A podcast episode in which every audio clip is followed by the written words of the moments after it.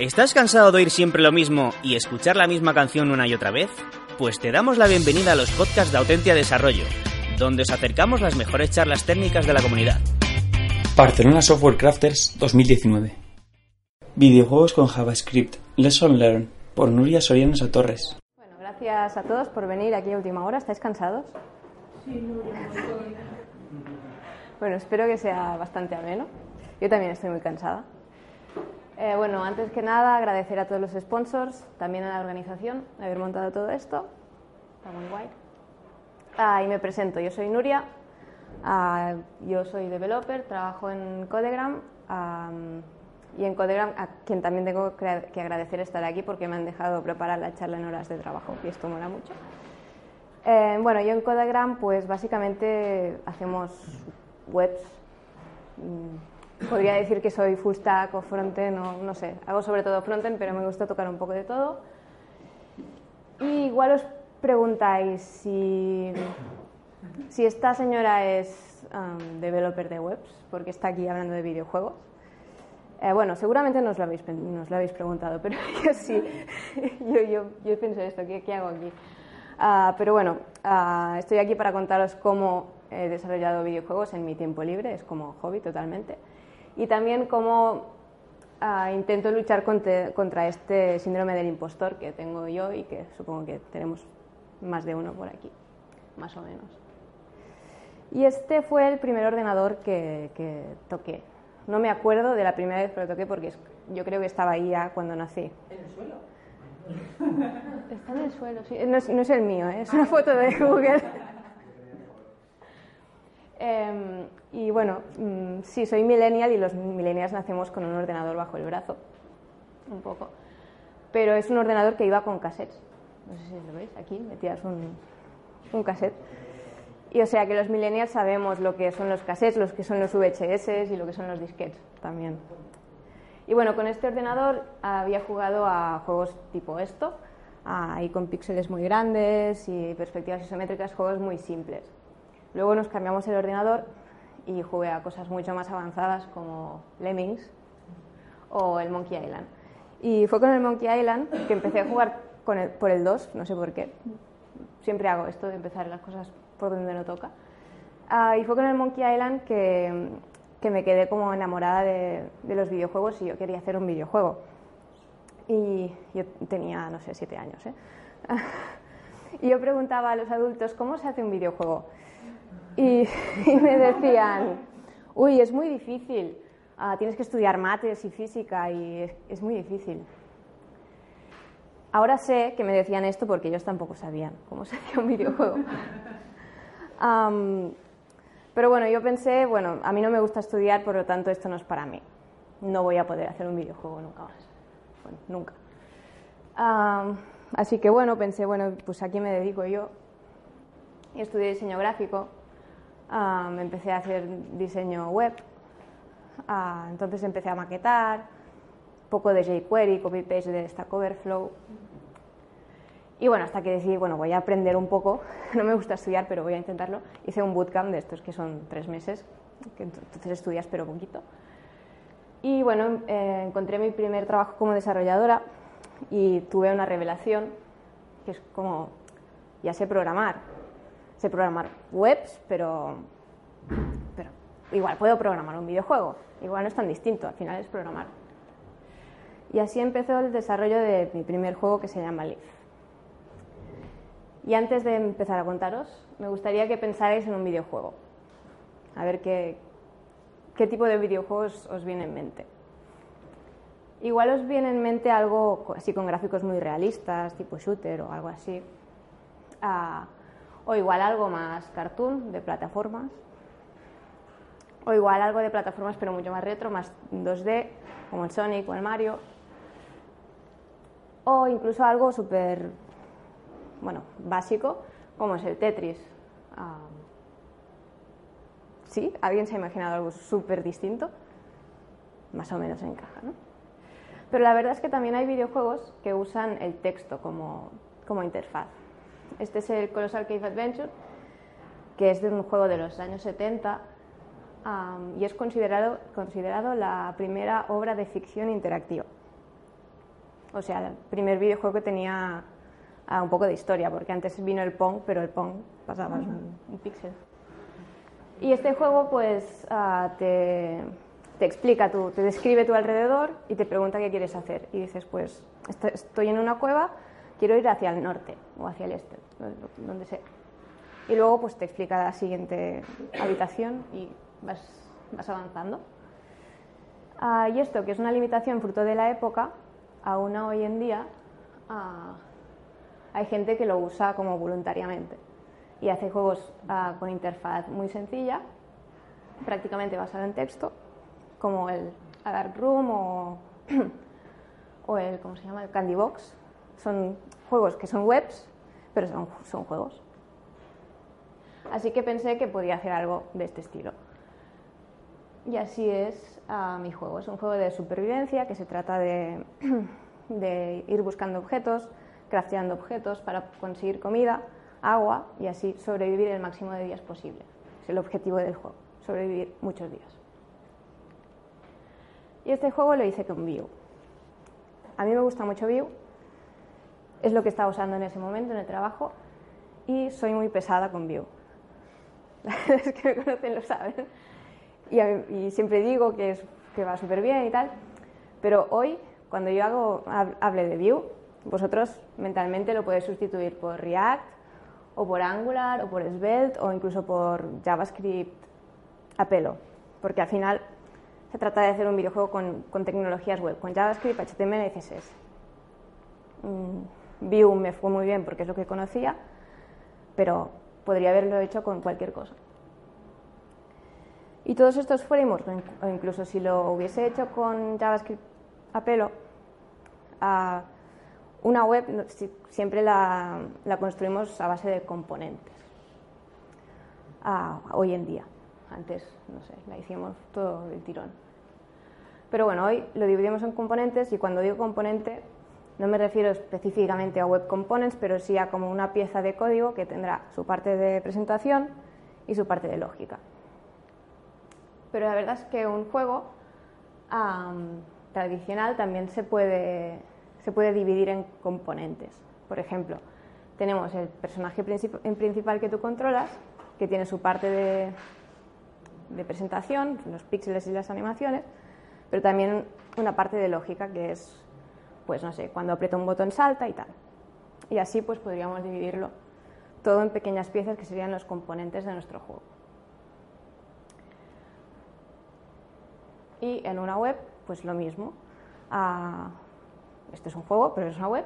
Por lo tanto, lo he dividido pues todo en componentes que tienen su parte de presentación, de lógica, y pueden tener dentro otros componentes. Y bueno, esto pues la estructura de un archivo de un archivo de React o de Angular, lo que sea, pues más o menos también hay la parte de CSS, de, JavaScript y de HTML. Hay un mosquito. Otra necesidad que tienen los videojuegos y también las páginas web son, es poder controlar el estado.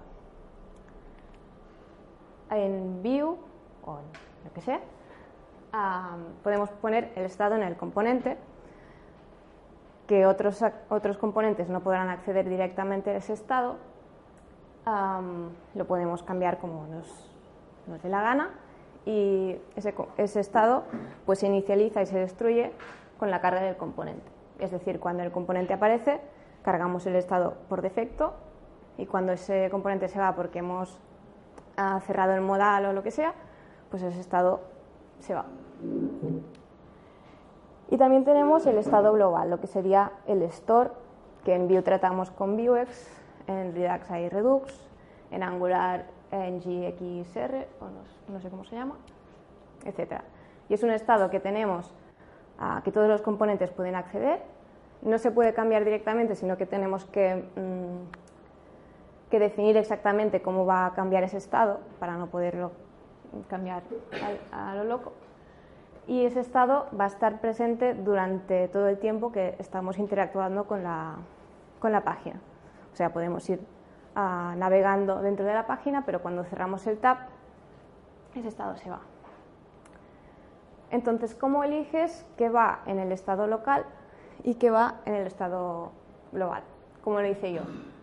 Pues pensé, por ejemplo, el componente del fuego es algo que, por ejemplo, si yo quiero cocinar carne, tengo que saber si el fuego está, está o no, porque si no, pues no puedo cocinar carne, obvio.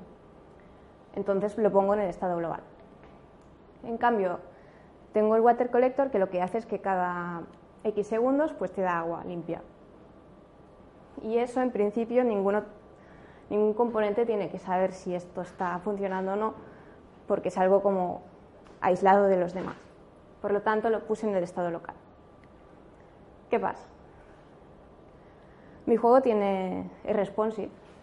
Esto es una cosa que no puedes hacer con un videojuego tradicional.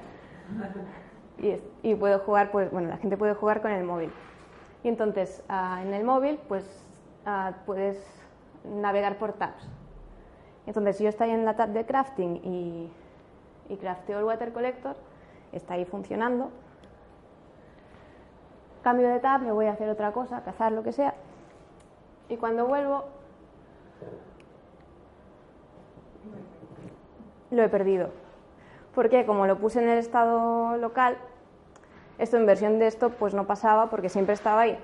Pero claro, no caí que en, la versión móvil pues ese componente se va porque la que cambio de, tab ahí bueno no se renderiza y entonces se, vuelve, cuando vuelve a aparecer lo vuelve, lo vuelve a hacer con el estado por defecto. Esto me di cuenta porque la gente se quejaba. Dice, y es que lo, lo había hecho y, ahora no lo tengo. Y, que no sabes, no, no, era yo. Entonces, ¿cómo lo podía arreglar? Una manera es ah, pues no destruir el componente. Esto está hecho con VIF, que es una directiva de Vue, que lo que hace es que si se cumple la condición, ah, crea el componente y si no, pues ah, no hay nada. Hay otra directiva que sube show, que lo que hace es es lo mismo, pero por CSS. Entonces ah, le pone un display none, pero el componente sigue existiendo, por lo tanto el estado ah, nunca se, se vuelve a, inicializar porque ese componente siempre va a estar ahí. Claro, eso funciona en, esta navegación que es simple, si es algo como más complejo ya mm, igual no. Pues una solución es eso, no, eliminar el componente. Otra solución ah, sería mover el estado al estado global. Lo hice mm, con la primera opción porque, porque soy vaga, pero creo que lo ideal sería moverlo en el store también por una cuestión de coherencia, porque el, tanto el fuego como el water collector son lo que digo upgrades de, que haces en tu campamento. Entonces tiene sentido que si el estado del fuego está en el store, pues esto también esté junto. Ah, y otra necesidad que tenemos en los videojuegos, que es muy importante, pero en la web no tanto, es ah, controlar el paso del tiempo. En un videojuego tradicional, ah, pues en una fracción de segundo pasan un montón de cosas. Tengo que mirar los píxeles que, se mueve la nave, si el disparo ha tocado a una nave enemiga, bajar puntos de vida. Eh, y es importante que ese control del tiempo sea muy preciso, porque si no la experiencia de juego se resiente un montón. En cambio, en una web no suele pasar nada que no sea triggereado por el input de un usuario. Ah, entonces, en, en mi juego lo único que pasa en el tiempo es que cada 12 segundos se bajan los stats y cada 60 se sube un día. Pero ya está. No, eso pasa cada bastante tiempo. Entonces yo lo que hice es set timeout. Como controlamos el tiempo con JavaScript, pues set timeout. Hice dos, uno para los días y otro para, para los stats. También, también pasaron cosas. un problema que tiene el set timeout es de precisión. Esto ya lo sabía antes de hacerlo, pero era como, da igual. cuando tú haces un set timeout y pones set timeout esta función, 12 segundos. En realidad no, tienes ninguna garantía que la función se va a ejecutar a los 12 segundos exactos. Pueden ser 12, pero pueden ser más. Pueden ser 13, pueden ser 15, pueden ser 60. Y no tienes forma realmente de, saberlo y de solucionar esto porque es, es cómo funciona. Pero bueno, pensé, si no son 12 y son 15, tampoco es... Es eso, da igual, puedo vivir con eso, en, el caso de, de- un tipo de juego así. Pero otro problema es ah, qué pasa cuando pausas el juego. Un set timeout no se puede pausar. Lo único que puedes hacer es un clear y esa función nunca se va a ejecutar. Pero no puedes pausarlo. No funciona así. Entonces, hemos dicho que cada 12 segundos se bajan los stats y cada 60 se, sube un- se suma un día. ¿Qué pasa si el jugador pausa en el segundo 58? Ah, los stats se han. ah, bueno, a un clear time- timeout de todo. Los stats se han bajado cuatro veces y estos dos de- del final no se ha bajado el stat por última vez y no se ha llegado a sumar el día. Entonces, tengo todo lo malo, que es que los stats se me han bajado y por dos segundos no he llegado a sumar el día, que es el objetivo del, del- juego, que sobrevivir el máximo de días. Esto aún pasa en el juego, o sea que si, si queréis ganar y vivir muchos días, no pauséis, tenéis que estar ahí. Pero bueno, ¿cómo podría solucionarlo si me pusiera un día? Pues una opción es hacer un solo intervalo y más corto. Entonces, todo estaría en el mismo intervalo y pues sumaría una fracción de día. Mm, Por ejemplo, cada, cada 10 segundos, pues sumaría 0,10 días. Entonces, por lo menos, aunque me siga pasando esto de que no son 12 segundos, que son 15, por lo menos va a ir acompasado los días y, y los stats. Otra manera de controlar el tiempo. Hostia, he dejado una cosa. Esto, ¿sabéis qué es? Es. Espera. Para que descanse, si quieres descansar. Sí. es que no, no, no es bueno fijar la vista más de 20, se- 20 minutos seguidos en la. Bueno, porque se pone este overlay y entonces miro, miro al infinito. Total, otra manera. Ahora me he dejado el. Otra manera de, de controlar el tiempo con JavaScript, que es mucho más fiable, es. Ahora no me va esto. Se ha roto todo. Ahora. Ah, es usar Request Animation Frame. Esto es una función que te da Windows, que tú le pasas otra, una función que va a recibir un parámetro que es un timestamp. Entonces, si tú te guardas el último timestamp, puedes saber exactamente los milisegundos que han pasado entre la ejecución de los dos frames. Entonces, podrías hacer mm, exactamente, bajar los stats a, la perfección am, y subir los días también. Pero claro, esto se ejecuta como cada microsegundo. Y creo que es un poco overkill para mi caso. Ah, pero sí que si quisierais hacer un videojuego más de acción y tal, pues sería la manera. Total. Conclusiones que saqué del desarrollo de Leaf. Ah, aprendí un montón, sí, aprendí un montón de Vue, pero las conclusiones más valiosas poco tienen que ver con la programación. Una es que no necesitas muchos recursos para hacer un videojuego entretenido. Antes tenía Analytics y había gente que se pasaba jugando a esto dos horas seguidas. y, y ya ves, esto es, es un juego súper sencillo, súper tonto, no tiene gráficos, no, no tiene nada, pero es jugable y es divertido. Otra, que es normal equivocarse, es normal meter la pata y que te pasen estas cosas de bugs que, uy, no, no había pensado en eso, porque también es un, es un proyecto personal, que no le vas a dedicar el tiempo y el esfuerzo de un proyecto profesional ah, y no vas a hacer test y no vas a... Bueno, pues es normal, no pasa nada. Y que obviamente hay que ser consciente de las limitaciones.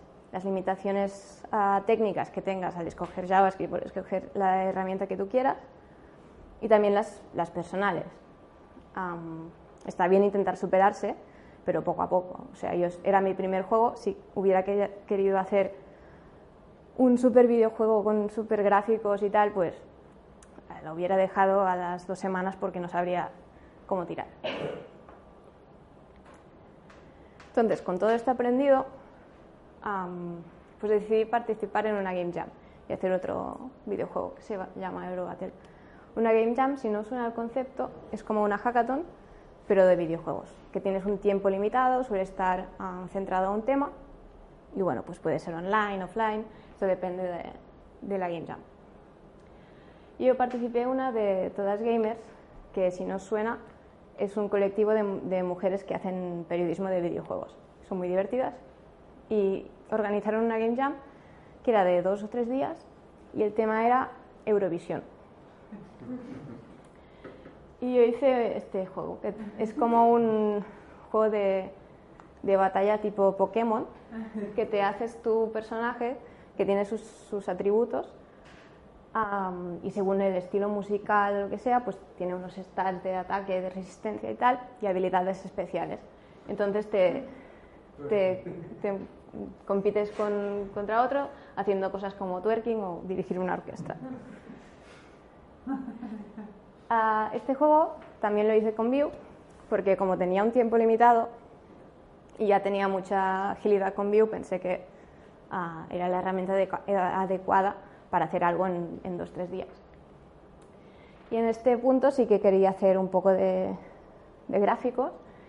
Hice cosas, animaciones con CSS. Ya veis que no me las ocurre demasiado, es lo único que está animado el juego, y así, y ya está, porque tenía dos días. pero sabemos, creo, habéis visto que en CSS se pueden hacer auténticas barbaridades, o sea que eso fue limitación de tiempo y personal mío. Y para evitar todos los problemas que había tenido con Leaf, pues ya, ya sabía cómo, cómo dar la vuelta a las cosas para, no, para que no pasara. Para controlar el estado, pues lo puse todo, casi todo, en el estado global. Es una solución un poco ahí, pues así seguro que no me pasa nada. No sería lo mejor, pero bueno, otra vez, con dos días, pues tiré para adelante. Y para controlar el tiempo y no tener problemas con settimount y tanto y, tal, de esta decisión estoy muy orgullosa. Y es que decidí pues no controlar el tiempo. Y es que es un juego por turnos. Entonces, es multijugador, pero es multijugador de los de antes, de ponerte dos en el, mismo ordenador y te vas pasando el, control. Entonces, tengo el componente ese de, de acciones, que lo muestro si es el turno del jugador 1 el jugador 1 hace su, acción, este componente emite un evento, ah, entonces el componente padre pues cambia el turno y muestra las acciones del jugador 2. Entonces no tengo que preocuparme de si ese timeout se, se ralentiza de request animation frame ni nada. Turnos. cuando terminé este juego, ah, bueno, el desarrollo del juego fue muy, muy fácil y muy rápido y, conseguí hacer el juego en, dos, tres días, que es lo que tenía que hacer. Obviamente no aprendí tanto porque, bueno, tampoco era el objetivo, el objetivo era hacer un juego, no, no aprender. Y obviamente, pues son dos días, no, no te da tiempo de profundizar mucho. Pero el principal problema es que el juego es menos divertido. El juego está mucho mejor hecho el código es más limpio, yo era mejor mm, programadora en ese momento. Pero eso no, lo que quiere decir con esto es que no tienes que ser un super crack de la programación para hacer un videojuego entretenido. Es que no, no, hay, no hay relación entre, entre desarrollar bien y desarrollar un buen videojuego. Eso está para lo malo, pero también para lo bueno. Si eres un junior y no tienes mucha idea, puedes hacer un videojuego entretenido. Y ya os voy a contar un poco sobre el videojuego que estoy haciendo ahora, que se va a llamar Radio Liberty. Y es el primer juego que me senté y pensé que quería hacer antes de hacerlo. Está bien. Y pensé, ¿qué objetivos tengo?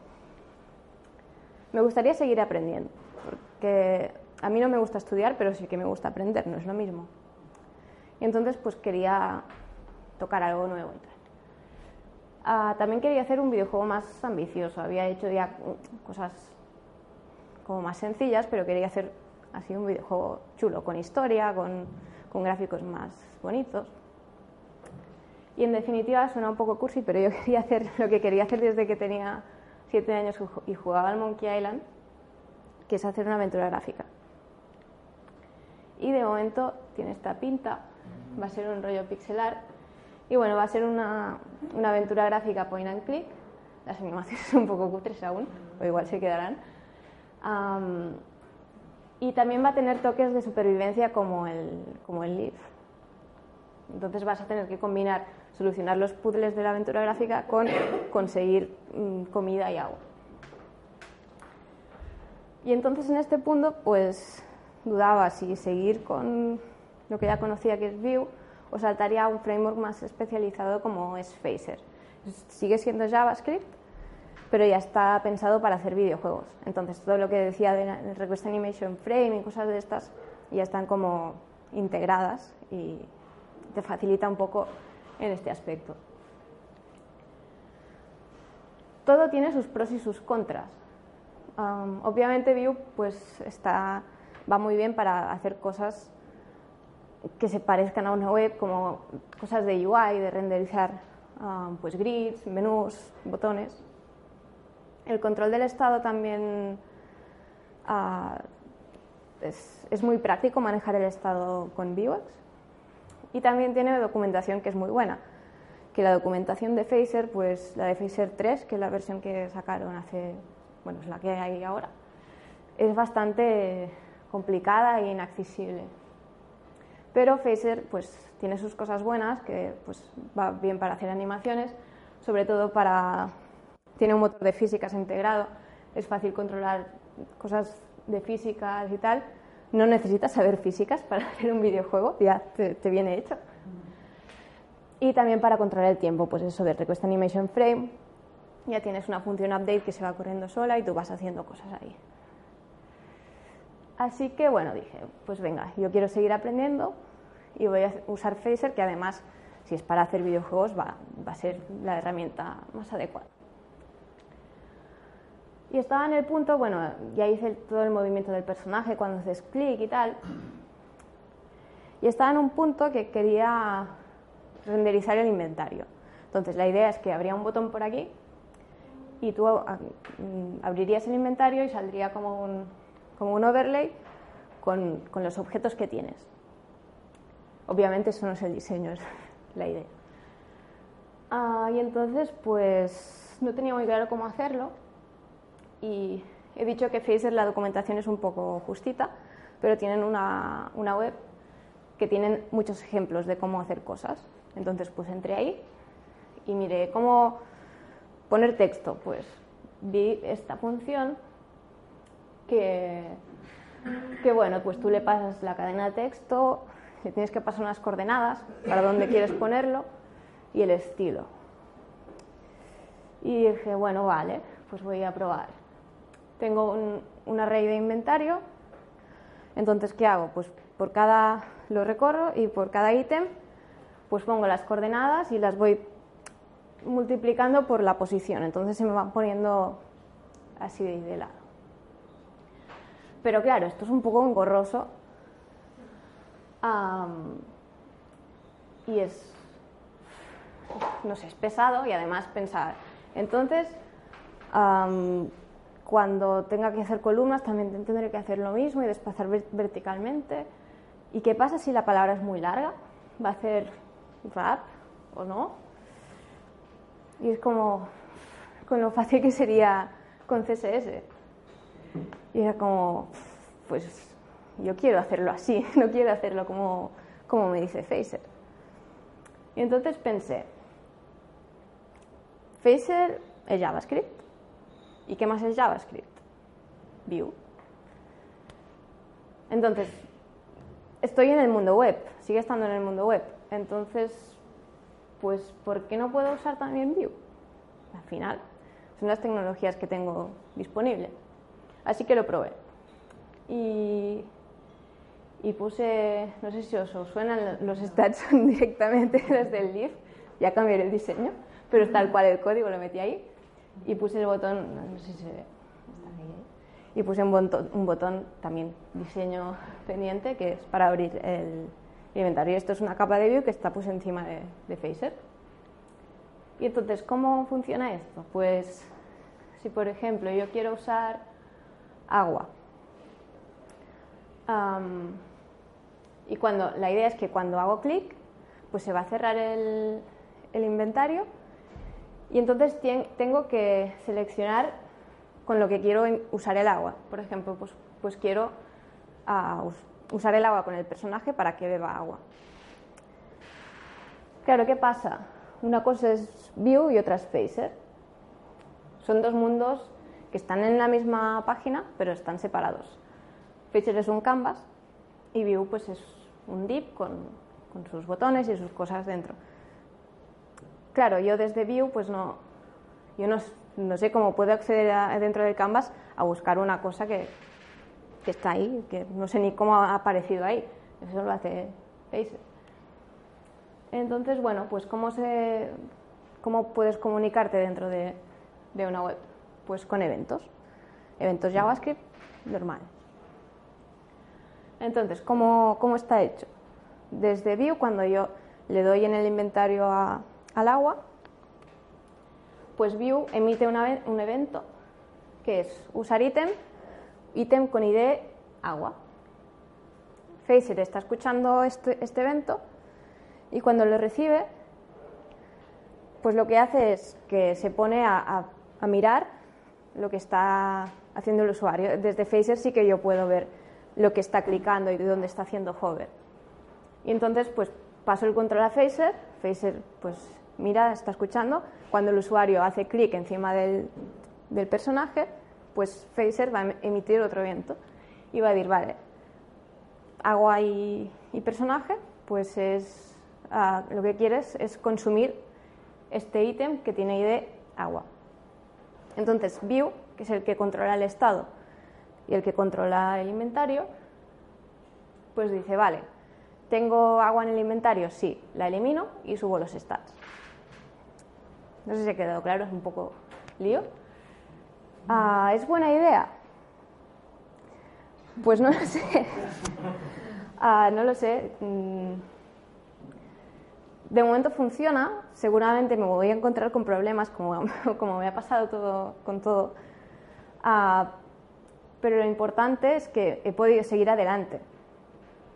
Por ejemplo, un problema que se me ocurre es que como son eventos, son eventos públicos, el jugador pues, podrá abrir la consola del navegador y empezar a emitir ahí eventos y hacer trampas. Pero bueno, los videojuegos de toda la vida han tenido trucos también. No, no me preocupa excesivamente. El tema es que me ha permitido seguir adelante, que estaba súper bloqueada haciendo el inventario con Phaser, que era pasar coordenadas ahí y tal, y era como no, y, así pues puedo seguir adelante y seguir con el juego y terminarlo algún día, espero. Y ya termino con las conclusiones de, de todo esto de hacer videojuegos con JavaScript. Una cosa que os podéis preguntar es si JavaScript es un lenguaje adecuado para hacer videojuegos o si es un lenguaje adecuado para hacer cualquier cosa, porque hay mucha gente que no le gusta. Entonces, y bueno, seguro que habéis visto este meme y muchas otras bromas de JavaScript que pueden tener su gracia y su razón. No digo que no. Pero a veces estas bromas y estos comentarios de que JavaScript no es un lenguaje de verdad ah, llevan también una actitud tóxica por detrás. Que, y que la persona que solo sabe JavaScript y hace cosas con JavaScript pues se puede sentir como que es menos y que en realidad no sabe programar y que y tal. Y te, te va reforzando este síndrome del impostor de, es que claro, no sé lenguajes de verdad, no sé C, entonces igual no puedo hacer un, un juego. Pues no, realmente tú puedes hacer un juego con la tecnología que ya sabes. Y JavaScript tendrá sus cosas, pero es una tecnología que te permite hacer cualquier cosa en el mundo web y, que mm, cualquier persona con cualquier dispositivo pueda jugar a tus juegos. Que esto, si es un juego de estos que te tienes que instalar, pues ya estás mucho más limitado.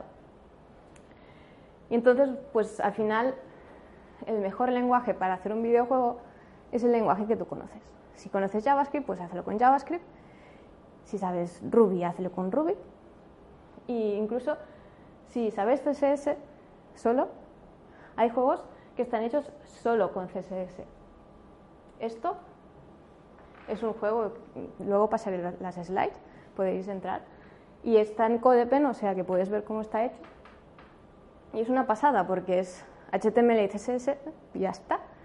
¿Y cómo lo ha hecho? Pues el HTML son, son checkbox y claro, desde CSS puedes saber si el checkbox está marcado o no. Entonces, aplicar el estilo.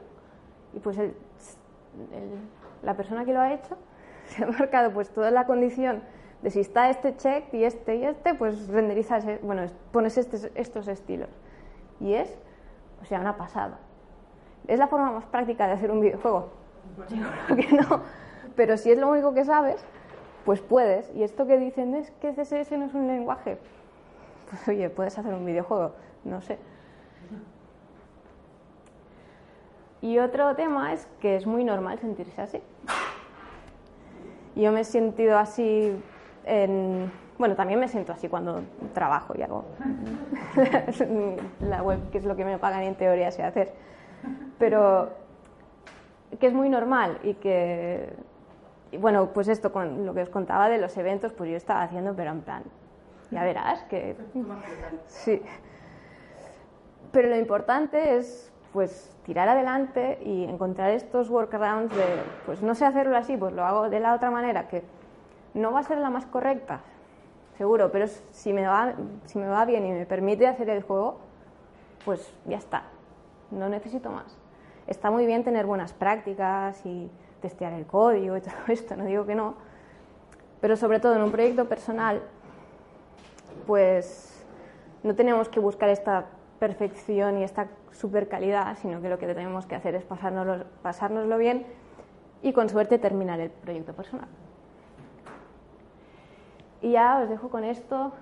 Ah, es de un es Mr. Rogers, que es un programa infantil.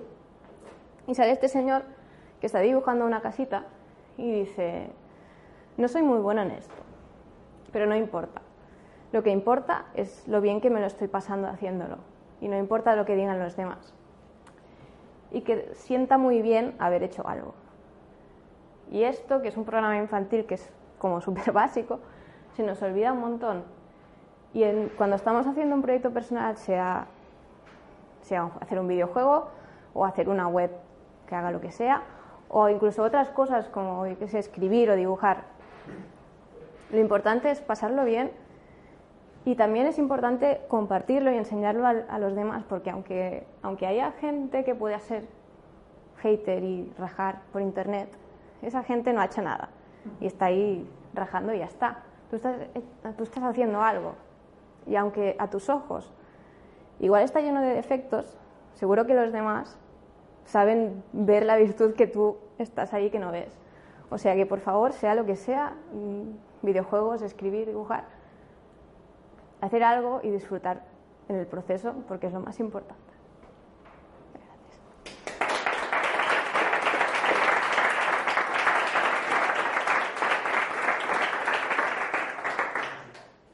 ¿Preguntas? Bueno, primero feedback que ha estado muy guay. Gracias. Que yo también trabajo conmigo y nunca se me hubiese ocurrido hacer un videojuego, así que es como súper creativo y súper chulo, muy chulo. Y lo segundo es em, los videojuegos que vemos online. Eh, ¿Sabes cómo se hacen? Se hacen con el framework que has eh, mostrado. Y también este framework, al ser Canvas, no puede ser responsive, ¿no? Que yo sepa, no, Canvas no puede ser responsive. y seguramente la mayoría estarán hechos con Phaser o también hay, hay, otros frameworks que se llaman. Creo que hay uno que se llama Pixie. Y bueno, también hay, hay videojuegos hechos con Unity que puedes exportar a web o también otros. otros mm, como, es que ya no son frameworks, son como motores que igual que es que no tienes ni que saber programar, porque es como pintas los píxeles y, y, haces la lógica, no sé exactamente cómo, y esto exportas a web. O sea que hay muchas maneras de hacer videojuegos web, pero bueno, todo al final acaba siendo JavaScript. Incluso podrías hacerlo sin, sin framework, con el Request Animation Frame y tal, pero es un poco matado.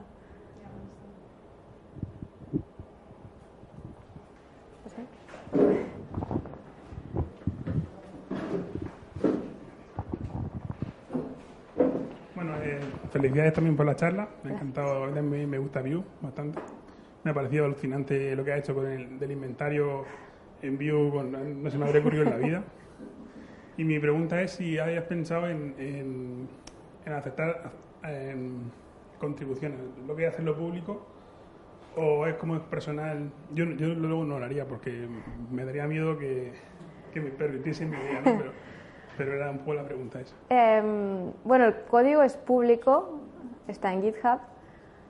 Mm, no es mi idea aceptar directamente contribuciones al código, pero sí que acepto que, o sea, si tú quieres hacer un fork y toquetear y tal, o sea, que ningún problema. Ti- Tienen, tiene una licencia, este último tiene una licencia Creative Commons, que es, bueno, el típico attribution y tal, pero, pero sí, es como al ser una cosa creativa y tal, quiero tener mi visión y en principio, de momento, no, no acepto contribuciones.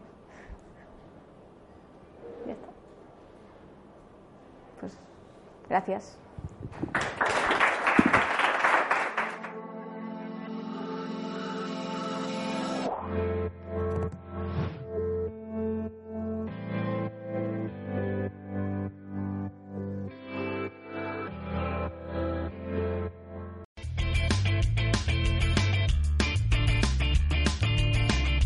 Si te ha gustado el podcast y quieres estar a la última en tecnología, suscríbete a nuestro canal de iVoox y escúchanos donde quieras. Para más información, autentia.com.